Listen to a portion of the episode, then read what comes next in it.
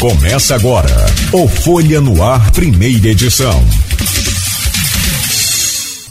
Terça-feira, 22 de novembro de 2022. Começa agora pela Folha FM 98,3, emissora do grupo Folha da Manhã de Comunicação, mais um Folha no Ar. Estamos ao vivo no Face, no YouTube. Daqui a pouco você pode acompanhar esse programa em podcast. Tem também a ainda a possibilidade de você acompanhar este programa pelo Instagram, enfim, você acompanha aí da melhor maneira e por todos os canais, com reprise logo mais na Plena TV a partir das 17 horas.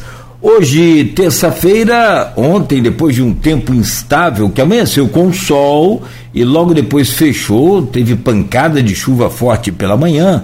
Hoje, o Instituto Nacional de Meteorologia vem trazendo aí condições nubladas para Campos. A máxima prevista é de 29, a mínima é de 21. Não há previsão de chuva, por enquanto, para a região hoje. Neste momento faz 24 graus, já com a sensação térmica de 26 graus. Hoje no Folha no Ar temos o prazer de receber dois convidados, a Elisa Peralva, psicanalista, e o Flávio Mussa, médico psiquiatra junto com Aloísio Abreu Barbosa na bancada hoje. Vamos conversar com esses dois convidados sobre eleições do Brasil e reações pela psiquiatria e pela psicanálise. Um fechamento também do abrigo João Viana e o fim do tratamento manicomial. Esses e outros assuntos em destaques a partir de agora, aqui no Folha no Ar, com a participação desses dois convidados e a gente vai direto aqui para o portal folha1.com.br para trazer as manchetes e você ficar bem informado logo no início desta manhã de terça-feira. No oferecimento de Proteus, serviços de saúde e medicina ocupacional, com a qualidade certificada ISO 9001-2015, Unimed Campos, cuidar de você. Esse é o plano. Laboratórios Plínio Bacelar e também com o apoio de Plínio Bacelar Vacina e Green Energia Solar. Manchete de hoje do portal folha1.com.br: dois suspeitos de envolvimento no triplo homicídio na Pelinca são presos. De acordo com a Polícia Civil, apesar das prisões, nenhum dos dois é autor dos disparos que mataram dois homens e uma adolescente. Morre o ex-prefeito Rockefeller de Lima aos 90 anos. O sepultamento aconteceu ontem em Travessão. Ainda no portal folha1.com.br, uso de máscaras volta a ser obrigatório em escolas e postos de saúde. Medida foi avaliada em reunião do Gabinete de Crise e Combate à Covid. Escritório técnico do INEPAC em Campos será inaugurado quarta-feira. Divulgado pela Folha em 2020, o órgão funcionará no Museu Histórico de Campos. Bombeiros combatem novos focos de incêndio no prédio Hotel Flávio, na rua Carlos de Lacerda, que né, pegou fogo no sábado e ontem voltou a ter novos focos aí de incêndio. Câmeras de monitoramento começam a ser instaladas na Pelinca. Vladimir com Castro por novos investimentos para Campos. Condenado por matar família em jogo de RPG é preso em Campos. O triplo homicídio aconteceu em Guarapari. Inglaterra estreia com ganhando de seis goleada contra o Irã. Obras no entorno do mercado e do shopping popular são iniciadas. Homem coloca fogo na casa da companheira e é preso em flagrante. E ainda em destaque. Holanda tem dificuldades, mas estreia vencendo o Senegal por 2 a 0. A partida foi apitada pelo brasileiro Wilson Pereira Sampaio. Esses são alguns dos destaques lá do portal folha1.com.br e você pode conferir todo o conteúdo gratuito. Como nós já anunciamos, deixa eu trazer o bom dia, cumprimentar aqui e dizer que é uma honra recebê-la aqui neste programa, a psicanalista Elisa Peralva. Elisa, bom dia, seja bem-vinda aí ao nosso Folha no Ar. Bom dia, Cláudio, bom dia a todo mundo que está ouvindo a gente. É, claro, agradecer o convite, né? Antes de tudo, né, uma grande responsabilidade vir aqui falar para os ouvintes de vocês, né, para toda essa audiência que o programa tem, né, já tem um, um, lugar aí muito muito legitimado, muito especial aí, né, de um, de um espaço de diálogo, de, de, de, de, de debate, de pensamentos, né, então, queria agradecer muito, né, a você, ao Luiz, o convite e dizer que é um grande desafio, né, poder falar sobre, né, um assunto que está tão tão quente no momento, que mobiliza tantos afetos, né, tantas emoções e, e que a gente vem vivenciando já há alguns meses aí essa toda essa atenção. Então, bom dia e obrigada pelo convite, obrigada também por, né, pelo parceiro Flávio aqui, né, é, que é meu colega, e espero que a gente possa, né, que possa ser bem produtivo, que a gente possa, que, que esse papo possa render bastante. Ah, não tenha dúvida. O, o Flávio está conectado aí com a gente, doutor Flávio, mas é, a, a imagem não está legal, você está naturalmente em movimento, Está nos ouvindo bem? Estou ouvindo bem. eu, tô, eu tô já entrando na Alberto Torres para subir para o meu consultório. Tá, então deixa eu só trazer o seu bom dia, registrar aqui a sua participação, vai estar conosco. Aí você pode desconectar e logo a seguir você conecta lá do seu computador, por favor. Não. Pode ser? Pode. Então tá legal. Muito obrigado, bom dia para você, doutor. Daqui a pouco a gente se fala novamente, ok? Bom dia a todos dia, Luiz. Bom dia, Cláudio. Bom dia, minha chefe, Elisa. Ah. tá bom, Flávio. Obrigado. Bom dia. Bom, meu caro Aloysio Abreu Barbosa, também conosco nessa bancada hoje, importante e trazer aqui a, a luz aí desse debate, essa coisa toda que estamos passando, né, principalmente pós-pandemia e nesse período agora pós-eleição. Então, acho que foi oportuna, muito oportuna essa agenda de hoje. Bom dia, Luísio, seja bem-vindo sempre, titular dessa bancada. Bom dia, Cláudio Nogueira. Bom dia, Elisa. Obrigado pelo convite. Vamos poder conversar um pouco. Bom dia, o Flávio, que está nessa, nessa saída e entrada para poder ficar de maneira fixa. Obrigado também por aceitar o convite. Bom dia, sobretudo você, ouvinte, pelo streaming telespectador do Fora no Ar e um bom dia especial, 1 a 0 gol de Messi de pênalti agora, abrindo a contagem contra a Arábia Saudita. Grande craque do mundo. Né? Eu já falei aqui na sexta-feira passada, Nogueira, que como em política eu tenho uma análise geralmente que prevalece, que é a racional. Mas qualquer ser humano tem a torcida. Torço pelo Brasil nessa Copa, mas como amante de futebol, torço também para que Messi na sua quinta e última Copa chegue mais longe que puder, porque é um dos maiores jogadores de futebol que eu pude ver na minha vida. Coloco aí ao lado de Maradona, de Zico de Zidane como o maior jogador de futebol que eu vi na minha vida. E segundo especialistas que viram antes de mim, é, tá aí junto com Pelé, junto, junto com Garrincha, junto com Puskas, é, é um dos grandes de todos os tempos, né? Então, uma manhã mais feliz aí para os amantes do futebol, para a América do Sul, com seu grande craque, fazendo 1 a 0 aí, abrindo a contagem. E lembrando que a Argentina tem invicta dois anos, né, e 30 jogos. Ou seja, é um dos candidatos sérios a levar esse Mundial. Elisa, do futebol a, de um campo ao outro.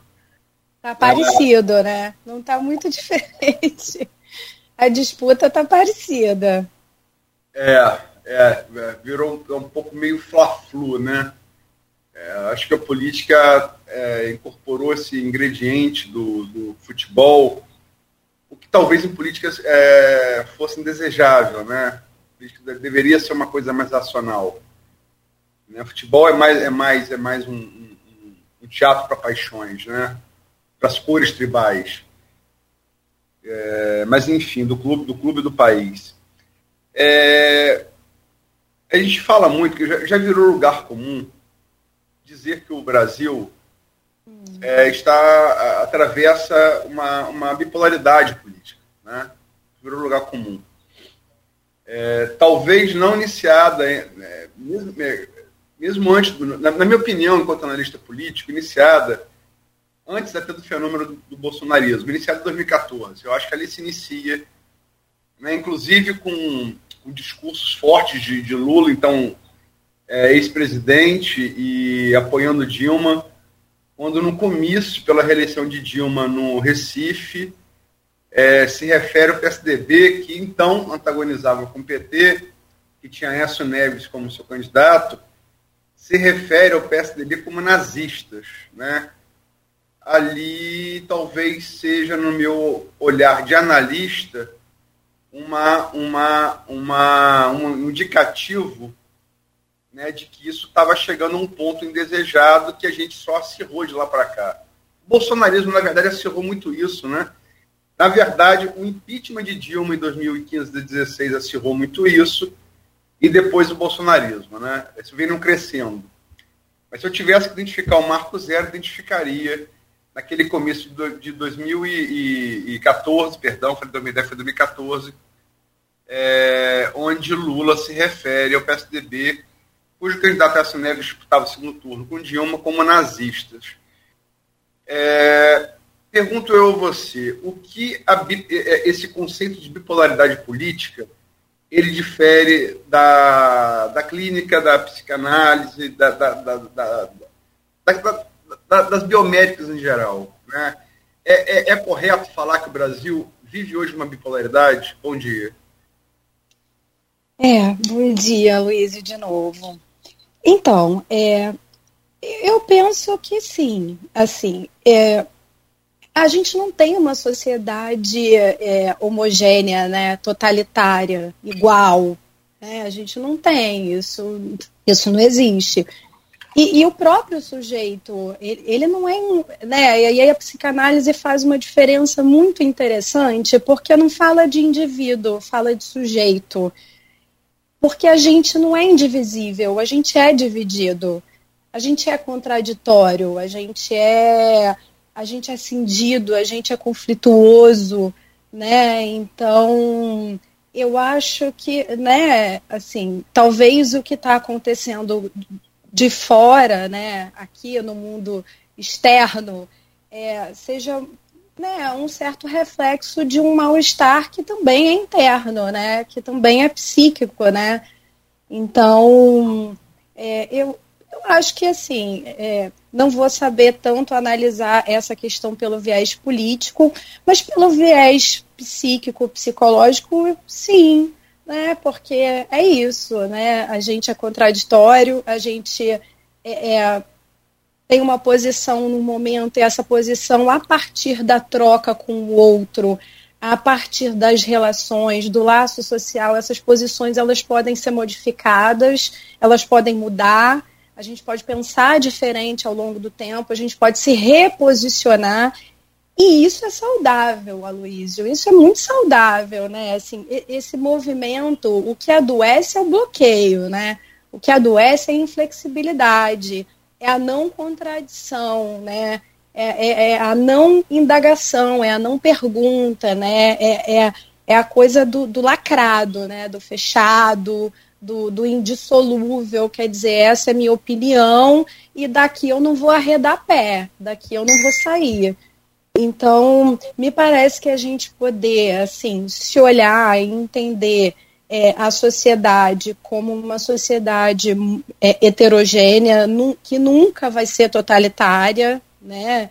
É, que nunca vai ter os mesmos anseios, que nunca é, é, vai pensar na, igual nas mesmas coisas, porque os lugares, né, as posições sociais são, são diferentes.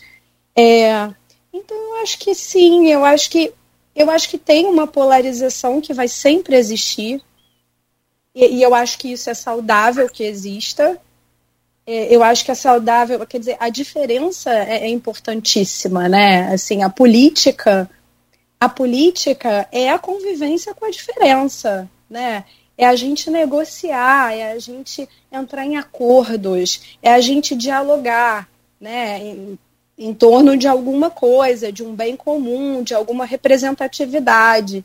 Então, a, a polarização, as diferenças, o contraditório, ele precisa existir. É saudável que exista, né? O que eu acho que vem acontecendo nos últimos tempos é uma polarização um pouco diferente de um Fla-Flu, né? É uma polarização um pouco diferente de Brasil e Argentina, né? Que fica ainda assim numa certa, num certo campo do adversário e não do inimigo. Acho que o que a gente vem vivendo hoje é um pouco essa transformação do adversário num inimigo, né? E, e, aí, como inimigo, numa certa aniquilação do outro, né? E de tudo que o outro pensa, de tudo que o outro representa. Então, se eu, se eu demito o outro, né? Se eu aniquilo o outro, eu estou inviabilizando a palavra, eu estou inviabilizando a escuta, eu estou inviabilizando a troca, né?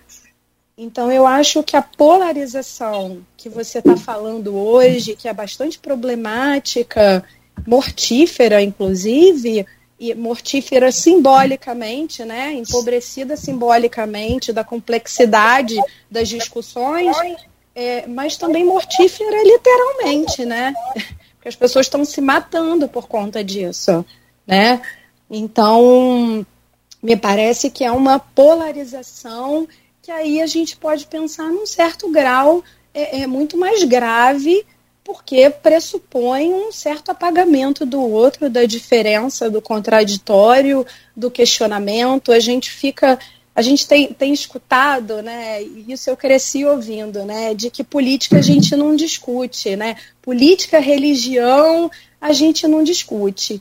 Eu acho isso uma visão muito míope, ah, né, assim, é, eu sou da galera que acha que não é bem por aí.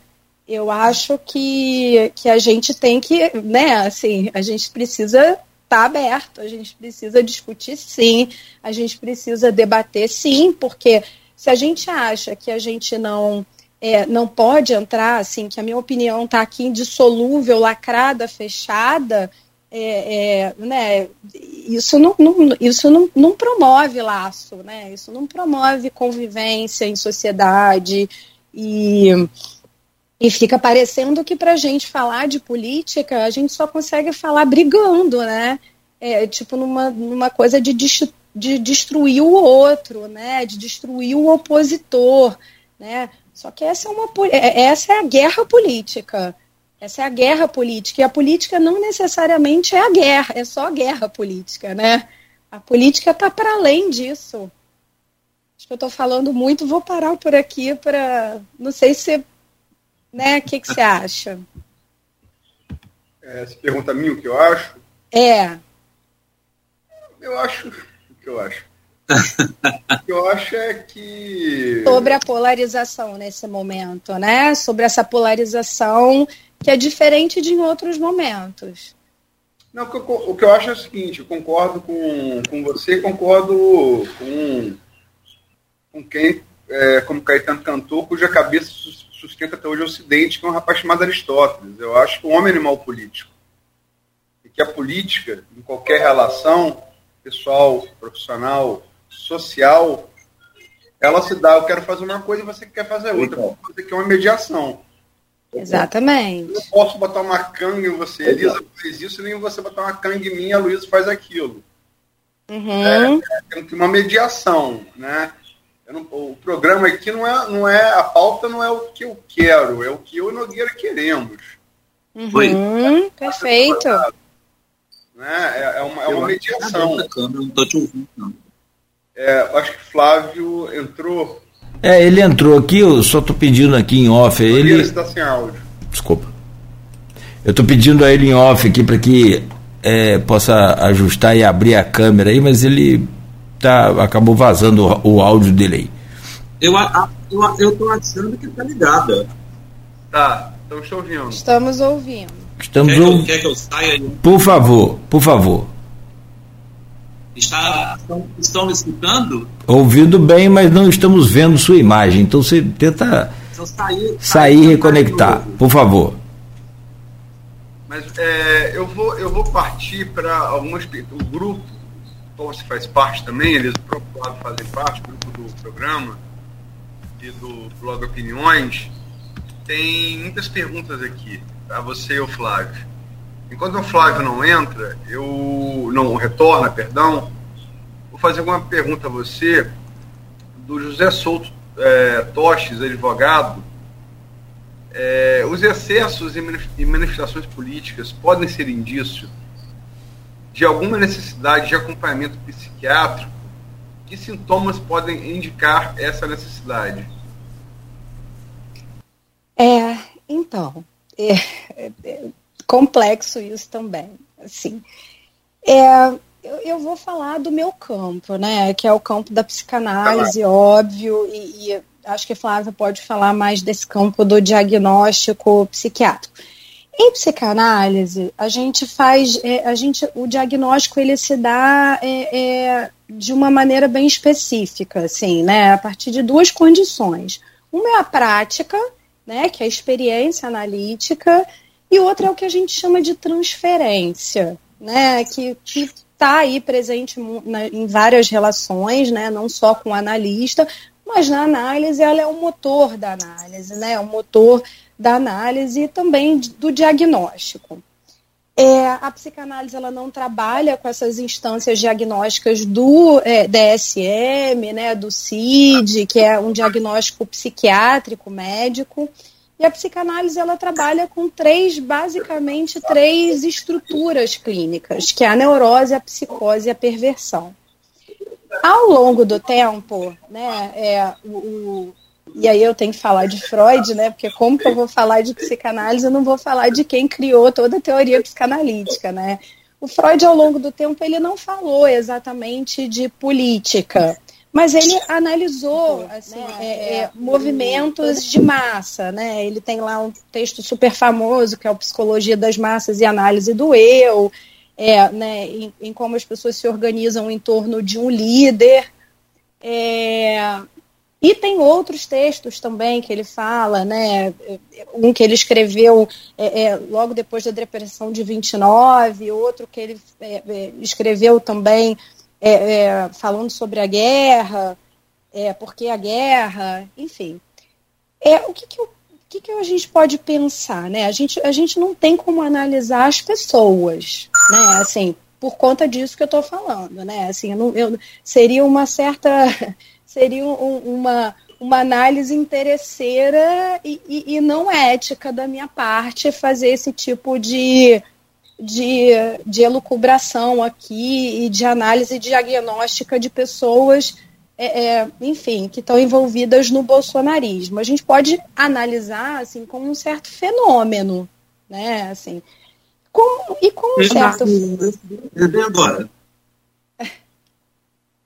E como um certo fenômeno, Aloysio, o que eu acho que está muito presente assim, nessa questão é um pouco ilusória, né, é, é, né assim, irracional, é, muitas vezes que não adianta você mostrar os fatos, né, assim, os fatos não valem de nada, né, não adianta a argumentação racional, não adianta os fatos, não adianta você é vir aqui e fazer todo um histórico do que é uma ditadura militar, do que, do que é o arranjo, a dinâmica política hoje no Brasil e tal. É, é, porque não é o que essas pessoas, é, é, não é o que o, o, sujeito quer ouvir, né? Então eu acho que tem uma certa, assim, como fenômeno, o que eu penso como sintoma é uma certa dissonância cognitiva, né? Uma certa distopia é, é, cognitiva, né? Que é o que o que mais é, né? Você cria aí uma certa realidade paralela, né? Você cria uma realidade paralela é, é com é, todo, toda uma narrativa que vai atender os seus próprios desejos, né? A gente está falando de proje projeção dos desejos, né? Então essas pessoas elas não se envolvem é, é, e aí eu estou falando mais de uma questão mais radicalizada, né? De, de uma, eu não estou falando de todo o bolsonarismo, porque é muito complexo, né? Assim, as pessoas não são iguais, assim, as pessoas é, é, aderem a um certo determinado, a um determinado movimento político por diversas razões, né? A gente não pode botar todo mundo no mesmo saco e dizer, ah, é isso, é aquilo. Eu acho que isso a gente é, sim, é, né, simplifica a discussão e, e não, não, não acho que isso seja produtivo mas eu vejo como uma certa dissonância cognitiva, uma certa distopia cognitiva em que se cria uma realidade paralela para se atender aos próprios desejos, né? E aí você rechaça tudo aquilo que não atende aos seus desejos. Então, tudo aquilo que, que, que é contraditório, tudo aquilo que interroga é mentira, né? É mentira. É, é, é, é não, exi não, não é verdade.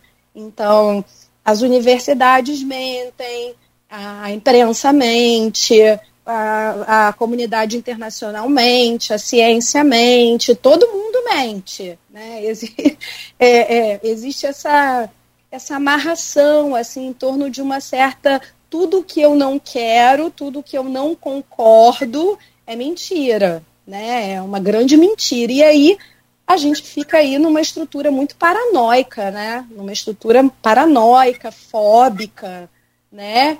É, de que tudo aquilo que diverge é ataque, é ataque, é, é, é, sentido como uma invasão, como um ataque do outro, né? Como, como e aí você vai responder a isso com uma violência, né? Você se previne, né? Tem toda uma um arcabouço aí simbólico amarrado que você, por isso eu não acho que se trata de maluquice.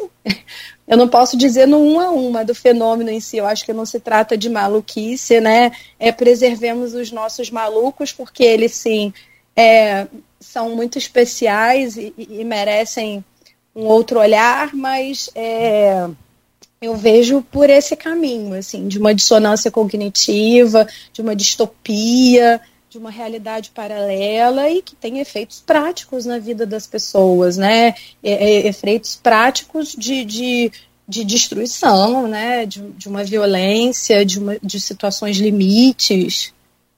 Eu acho que é mais por aí. Flávio, está é, me ouvindo? Estou ouvindo. Vou repetir a você a pergunta feita no grupo, que a Elisa acabou de responder agora, feita pelo advogado é, José Souto Toches. É, até porque, como Elisa bem frisou, a pergunta mais dirigida a, até a sua, a sua área de atuação profissional. Ele pergunta aqui, no grupo do qual você faz parte também, no grupo de WhatsApp aqui do, do programa e do blog Opiniões. Os excessos e manifestações políticas podem ser indício de alguma necessidade de, de acompanhamento psiquiátrico que sintomas podem indicar essa necessidade? É, realmente, é, é, é, eu tenho escutado muito e é, acho que eu, eu, me dei a liberdade de, de não ficar muito, é, como se diz a palavra, polarizado nessa, nessa disputa toda, por causa de muitas razões pessoais, de enfermidade e tudo mais.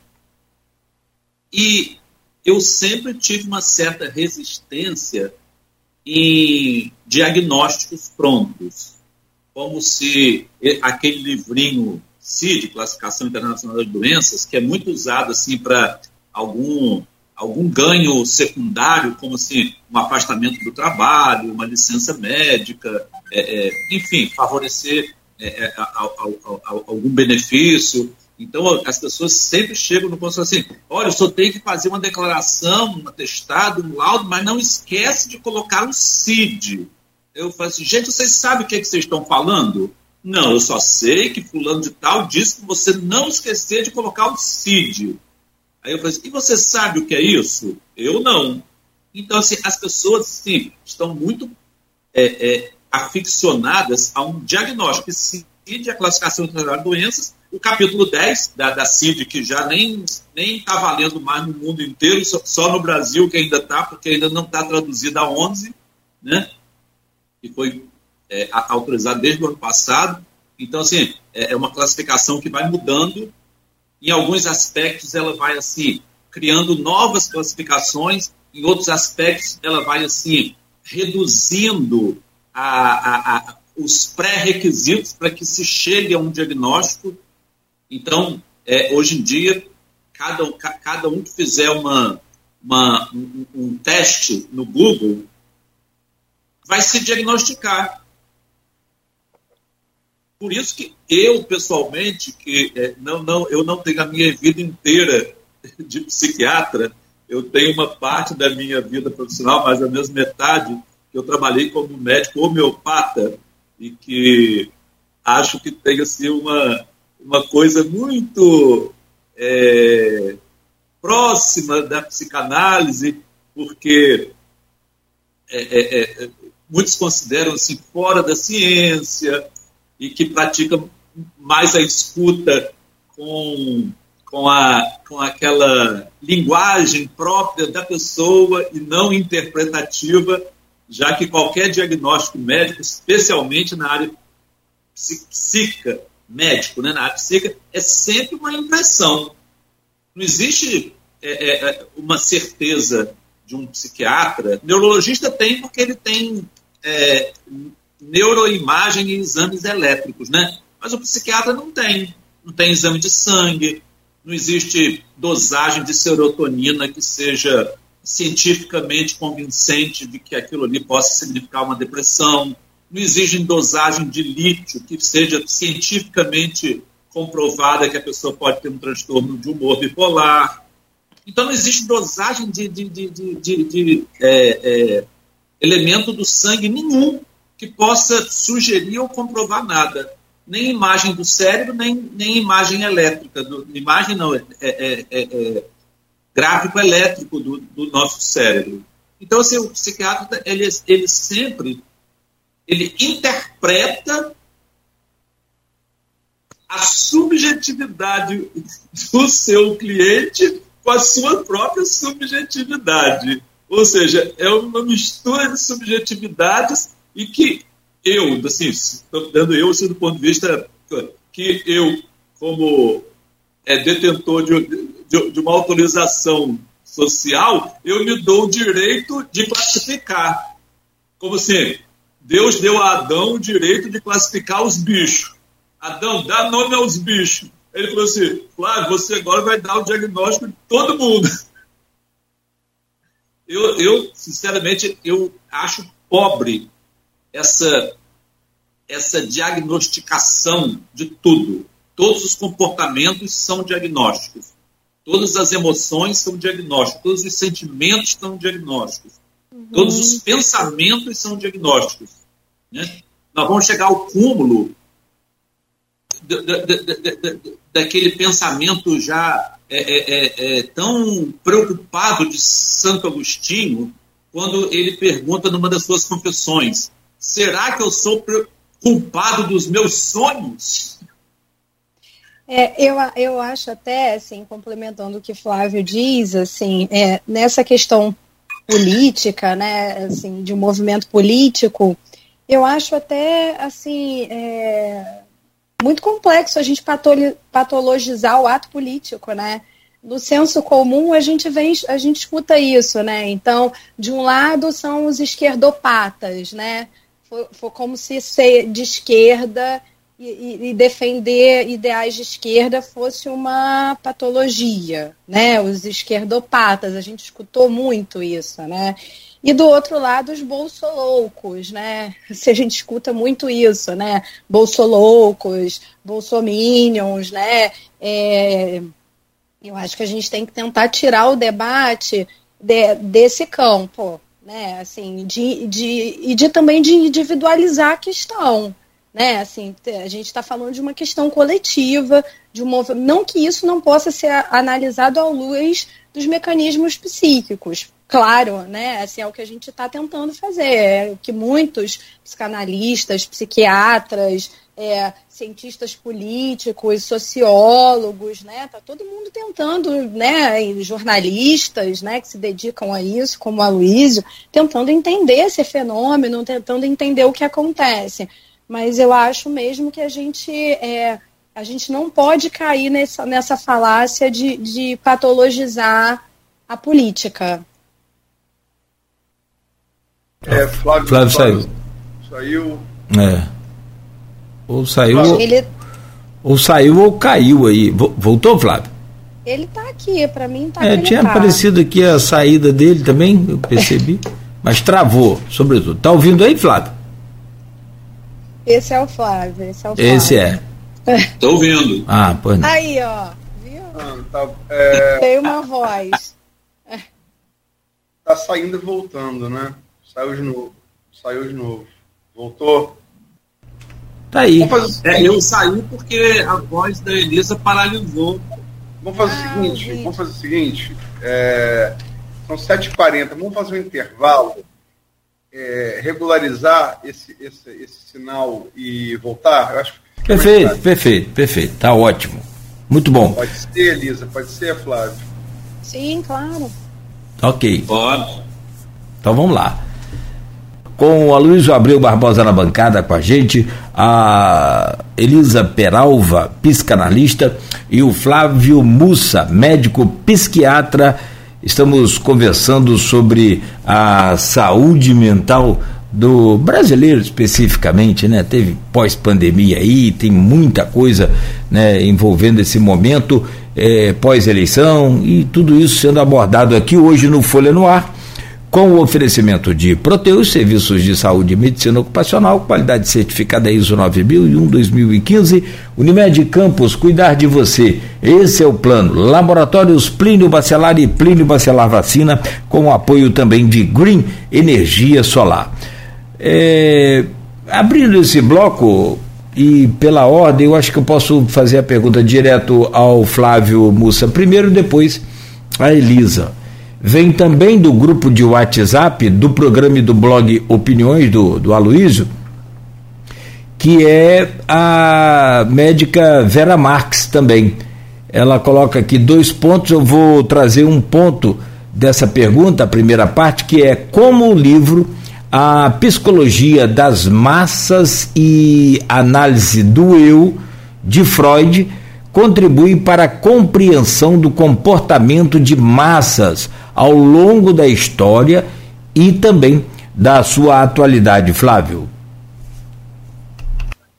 Eu vou, eu vou falar como é, um apaixonado por Freud, mas eu tenho que confessar que, como eu não sou intelectual, eu não li Freud é, em alemão, que seria, que seria o, o, o principal, né? É, em inglês também não li, e, mas li alguma coisa em espanhol. E já ouvi alguns bons estudiosos para dizer quem não é bom leitor em alemão é bom ler Freud em espanhol, que as traduções em espanhol são melhores que as traduções no inglês, já que o inglês é muito técnico, né? E, e do, que, e do que em português, porque, enfim, é, é, é, eu não sei explicar o porquê.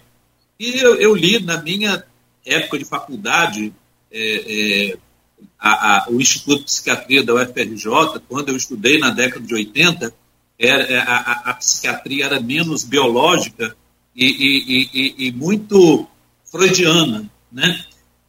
Eu, eu, eu lembro de, de, de, uma explicação que meu velho amigo Macou, amigo e, e Patrício Macou, me explicou, falou assim, Flávio, é, a psiquiatria nasceu da neurologia, está voltando à neurologia.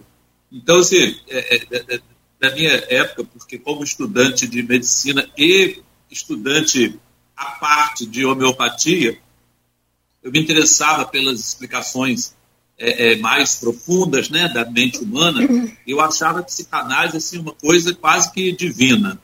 E, e o que eu me lembro sobre esse texto, a psicologia das massas, é algo que eu acho, eu acho, não vou dizer que eu estou correto, não, Elisa pode me corrigir, que é algo que depois foi desenvolvido por Jung como inconsciente coletivo. E eu, eu vou dar um pequeno exemplo de uma classe de adolescentes.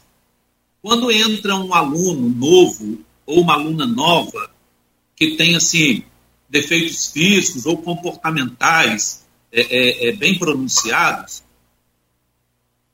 às vezes um aluno coloca um apelido, né? que é, no, no nosso tempo era implicância e hoje é bullying. Então um aluno coloca um apelido e todos os outros, é, quando estão em grupo, riem. Mas isoladamente eles não riem, eles têm pena. Mas no grupo eles se sentem fortalecidos e participam da humilhação. Então, assim, existem classificação das, de, de crianças com algum transtorno de conduta, comportamento, que diz assim: algumas só se comportam inadequadamente se estão socializadas, se elas estão no grupo, se elas se sentem fortalecidas por uma mente digamos, diretora. E sozinha, elas não têm força, elas usam o 4G delas e não têm força, ou não têm coragem de ser tão perversa assim. Então, ela ignora, ou, ou não, não, não tem coragem de sozinho brilhar. É, é, é, e diz assim que numa turma, se o, o, o, o, o, chefe ali, o masterchef da, da, da, da, da bagunça, se ele não está presente, a turma fica calminha, assim, nossa, hoje a classe está tão calma, será porque fulano faltou? Então, assim, eu interpreto isso, alargando em termos de sociedade, que existe um fortalecimento de certas é, tendências nossas, que alguns é, chamam de atávicas, né, que, que são é, que podem estar lá no nosso DNA, né? que nós somos é, é, mamíferos antes de sermos é, supostamente racionais, nós somos mamíferos, e os mamíferos têm um sistema de regulação que tem por base raiva e medo. Né? Então, dentro da raiva e do medo, eu me protejo fugindo ou atacando.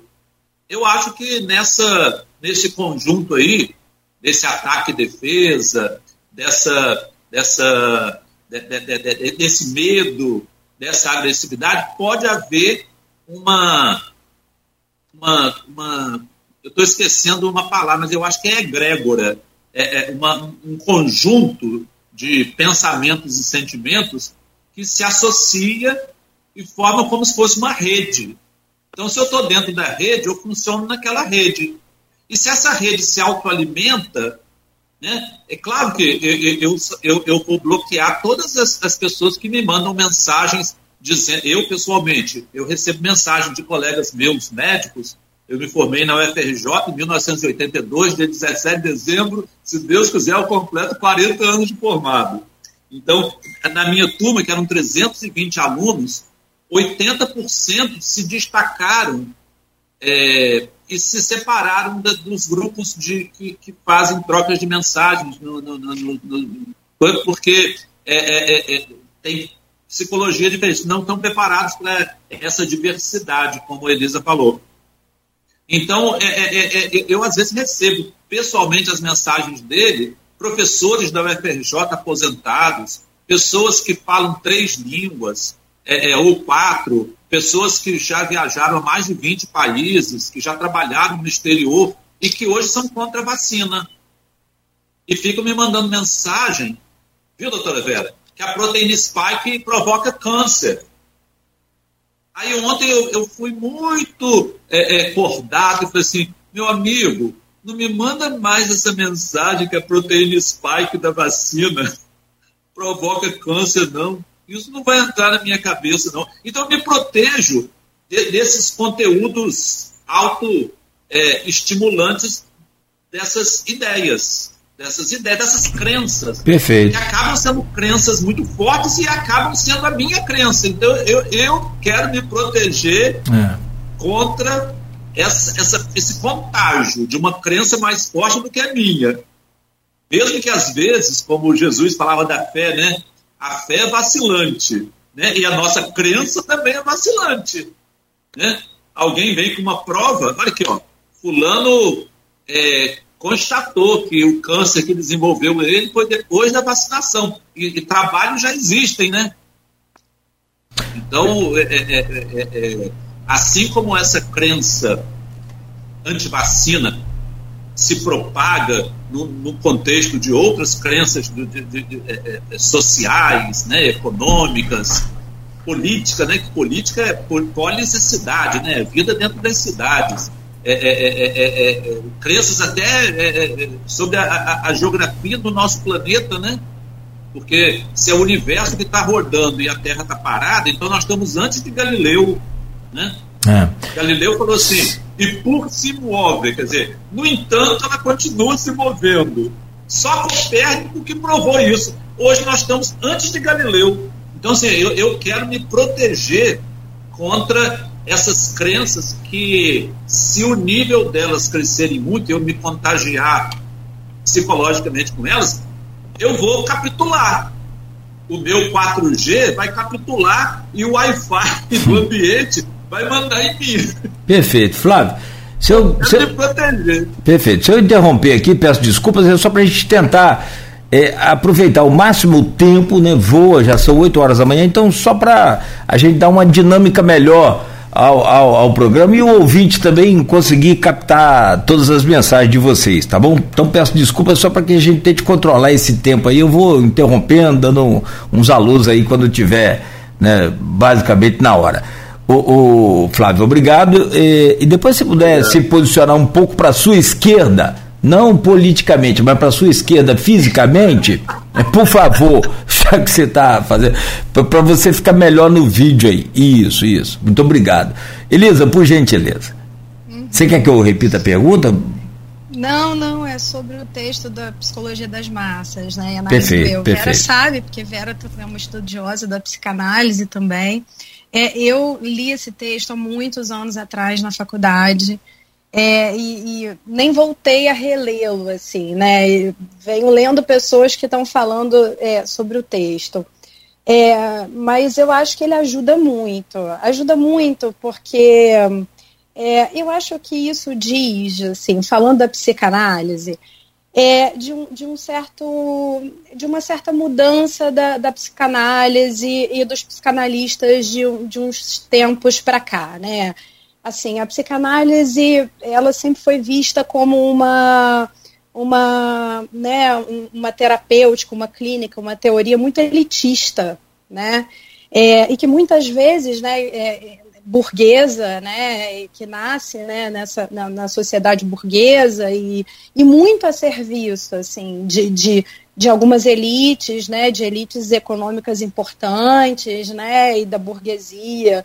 E eu acho que a psicanálise vem mudando, né? Eu acho que, que a gente vem de, de uns anos para cá, né? Muitas pautas importantes, sociais, é, é né? Assim, a, a vida vem vem, é, vem interrogando a psicanálise, né? A vida vem interrogando a clínica, né? As pessoas que chegam nas nossas clínicas vêm interrogando as nossas teorias, né? E a psicanálise foi uma teoria toda construída em cima de uma prática clínica, né? A prática clínica do Freud, né? Que começou a ouvir lá as mulheres é, é, com sintomas de conversão histérica, a perna que parava, a voz que sumia. E a partir disso ele começou a se interrogar, mas o que, que é isso, né? O que, que é esse mal-estar é, que, que que passa pelo corpo, né? O que, que é esse sofrimento que está no corpo, mas que não tem um substrato orgânico, né? Neurológico, não tem um exame que prova, não tem uma razão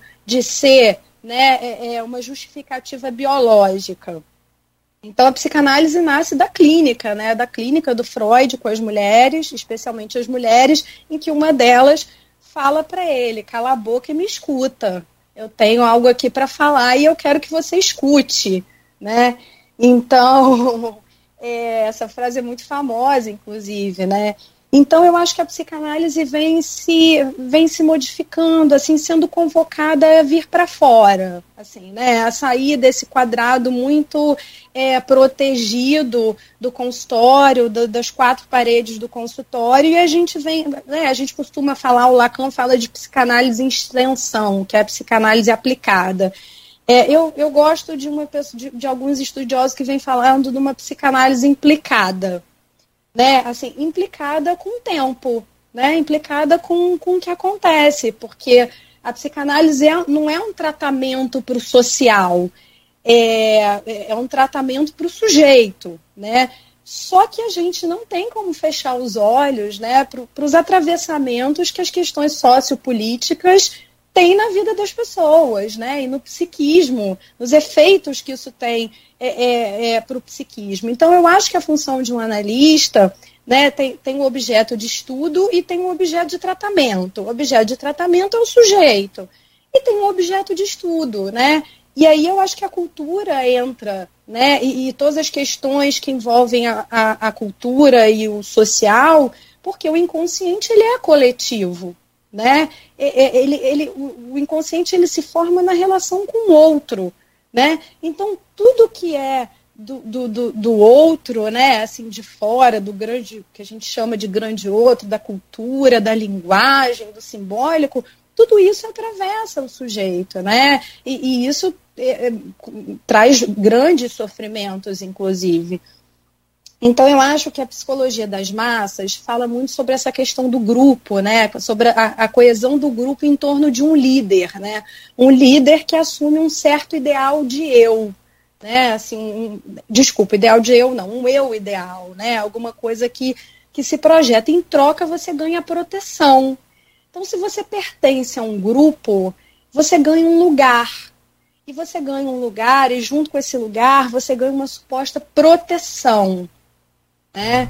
uma suposta é, é, é, é assim, é, proteção para o seu desamparo, né? para aquilo que você não consegue lidar, para aquilo que é conflituoso para você.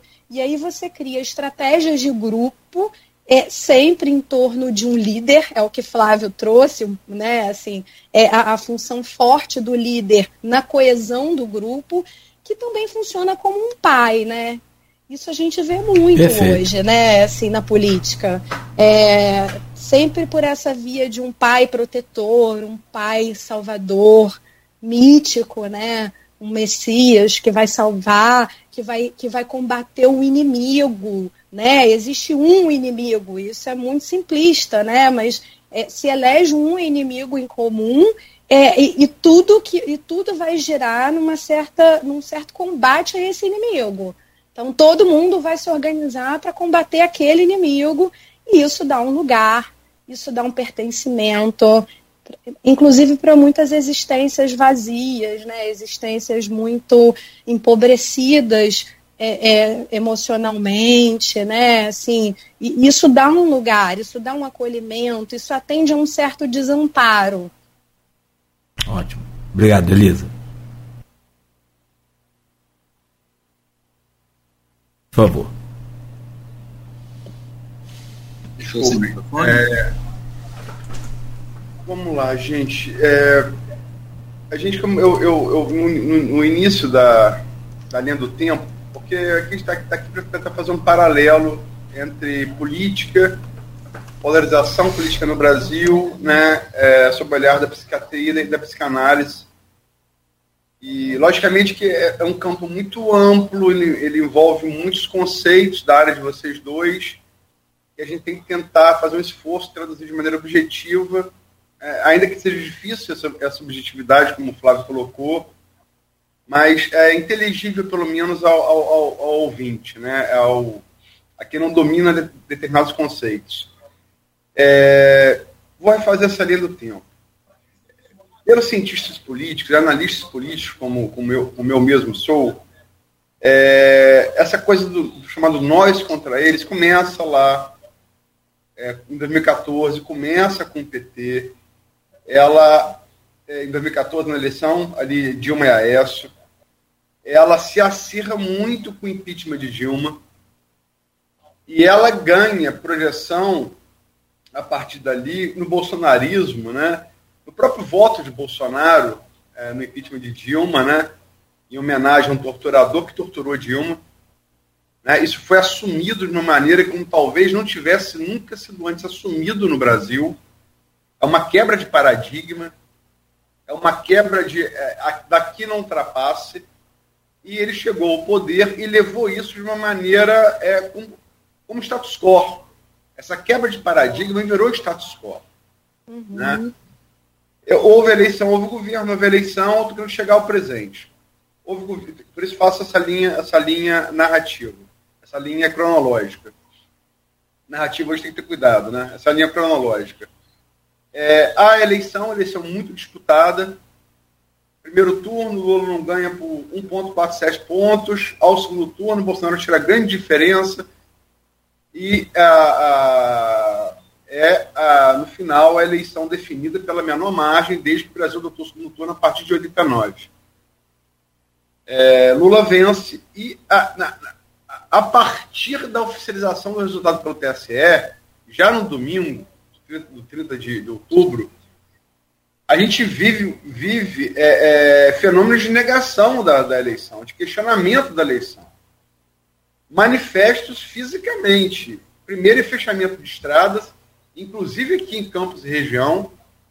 Campos teve a IBR fechada em dois pontos. Os ceramistas e, e, e, e outro ponto foi qual? Agora me falou a memória. Nogueira. Tapera ali. Na Tapera. Teve campos em Barcelos na BR-356. A BR-356 foi fechada também em Itaperuna. Fecharam a RJ 118 São Fidélis, que dá acesso da, do Norte Fluminense ao Noroeste e a, e a região serrana.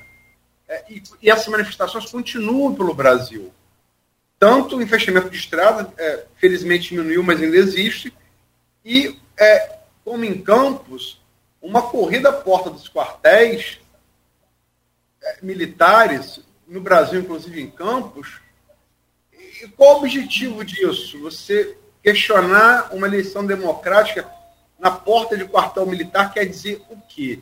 Como analisar isso pelos olhos, essa linha cronológica, ao ponto que a gente está hoje, pelos olhos, agora eu começo por Elisa, na ordem inversa que Nogueira, pela, pela psicanálise e pela psiquiatria.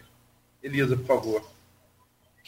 É, é, então, Aloísio, é, a gente até começou, assim, é, e eu acho até com um certo revanchismo, né? assim, de quatro anos engasgados aí para algumas pessoas que, que sofreram aí com esses quatro anos de, de, de violência institucional, de, é, dessa comunicação violenta, né? É, e, de, do cinismo, né? Porque é, é, eu acho que é muito essa coisa do cinismo, né? Porque assim, eu ofendo, eu, eu, eu, eu, eu humilho, eu, eu, né, eu violo, mas não é bem assim. Sabe? É, é, é tipo um discurso de assédio. Sabe o cara que vai que faz um assédio? assim, ele, ele é, passa a mão ali, aí quando a pessoa, é, né, assim, é, reclama, reivindica, não, foi só um abraço, não, foi só um, tem um cinismo aí, né, tem, tem um cinismo é, que eu acho que é um sintoma é, é de, de, de é, políticos tiranos como o Bolsonaro. Eu, né, assim, tem muita gente pensando desse viés, assim, da, das patologias dos tiranos, né, que são patologias narcísicas. É, e como que isso chega às pessoas, né? É, eu acho que a gente riu muito disso, né, assim, com essa coisa do revanchismo, com essa coisa, né, de uma certa, né, chora mais que tá pouco. Eu escutei muito isso, né? E, e, né, e a gente, algumas, né, os memes foram surgindo, a gente se divertindo. Eu acho que a gente, é, é, né, assim, eu acho que essa coisa da brincadeira, da gente rir, da gente, eu acho que isso já está chegando a um certo ponto que não está dando mais, assim. Eu acho que isso já eu acho que isso já acabou, assim. Eu acho que a gente tem uma situação tragicômica, mas que agora a gente vai ter que se haver com o trágico disso. Acho que é um pouco o que você está trazendo, né? Assim, essa dimensão trágica de, de, de você estar. Tá, é, da gente ter vivido um, um, uma eleição, né, um jogo democrático, como você diz, é, perfeitamente né, funcionando, tanto funcionou que foi super acirrado, que foi super complexo, assim, não, não teve, não foi, não foi tranquilo, né? Foi, foi alguma coisa bem, bem disputada e tal. E aí a gente vê essas pessoas, é, é né, assim, e, e, não são pessoas, é, é digamos assim, é, limitadas, né? A gente vê que esse discurso ele está pautado em pessoas que têm um certo lugar aí de fala na sociedade, né? Jornalistas, médicos, é, né, cientistas diversos aí, políticos, não sei de que tipo, mas que alimentam essa é, é, alimentam essa perspectiva paranoica, essa coisa de que, né, assim, eu fico muito, Aloysio, com essa coisa de, é, de uma comunicação que o bolsonarismo faz de uma forma muito eficiente, muito eficiente, que é a coisa de quem fala primeiro ganha. É muito difícil você discutir com uma pessoa é, é, quando ela solta frases de efeito, é, por exemplo, é, é, o PT corrupto, o PT corrupto, eles são contra a família, vai ter banheiro unissex, é, é, né, assim, é, vai acabar a família, até você explicar, até, até você dizer, não, bem, peraí, não é bem assim, não, é a corrupção, ela é sistêmica, tem corrupção sim, mas existe todo um, um sistema e tal, ou sei lá o que, que você vai querer dizer. Não estou aqui falando da justificativa em si para esse argumento. Mas eu estou dizendo assim que a gente vem de uma comunicação de quatro anos em que o bolsonarismo vem dizendo quem é quem. Ele fala primeiro. Ele fala primeiro e ele define primeiro e ele leva melhor ele diz quem é o estudante da universidade, ele diz quem é corrupto e quem não é, ele diz quem é bandido e quem não é bandido, ele diz quem é o cidadão de bem e quem não é o cidadão de bem, quem é a verdadeira mulher, qual é a verdadeira família. E aí, é, é, essa lógica, né, assim, ela é muito eficiente de comunicação. Eu acho que é, é, né, assim, a oposição né, e todo o espectro que não é bolsonarista é, demorou muito para alcançar isso, demorou muito para conseguir. Acho que a gente tem um trabalho muito grande pela frente. E essa comunicação massificada que vem há quatro anos, né? Então, assim, é uma lógica de você descredibilizar o inimigo, o adversário, para que ele não tenha deter, que ele não detenha nenhum tipo de poder sobre a narrativa. Né? Então, eu monopolizo a, a narrativa, né? É, eu fico só. É, é, igual no futebol, Aloysio, né? Assim, aquele time que fica só atacando e o outro fica só defendendo. E eu sinto, assim, que, que a gente ficou muito tempo só defendendo, assim, só justificando. Não, para aí, não é isso. Não, torturador não pode ser homenageado. Não, não, tortura não, não, bandido não é todo mundo. É, é preciso que a justiça é, é, é, se faça presente, não pode todo mundo julgar, assim, não pode a barbárie, tem que ter judiciário, tem que ter imparcialidade, tem que ter isenção, tem que ser justo.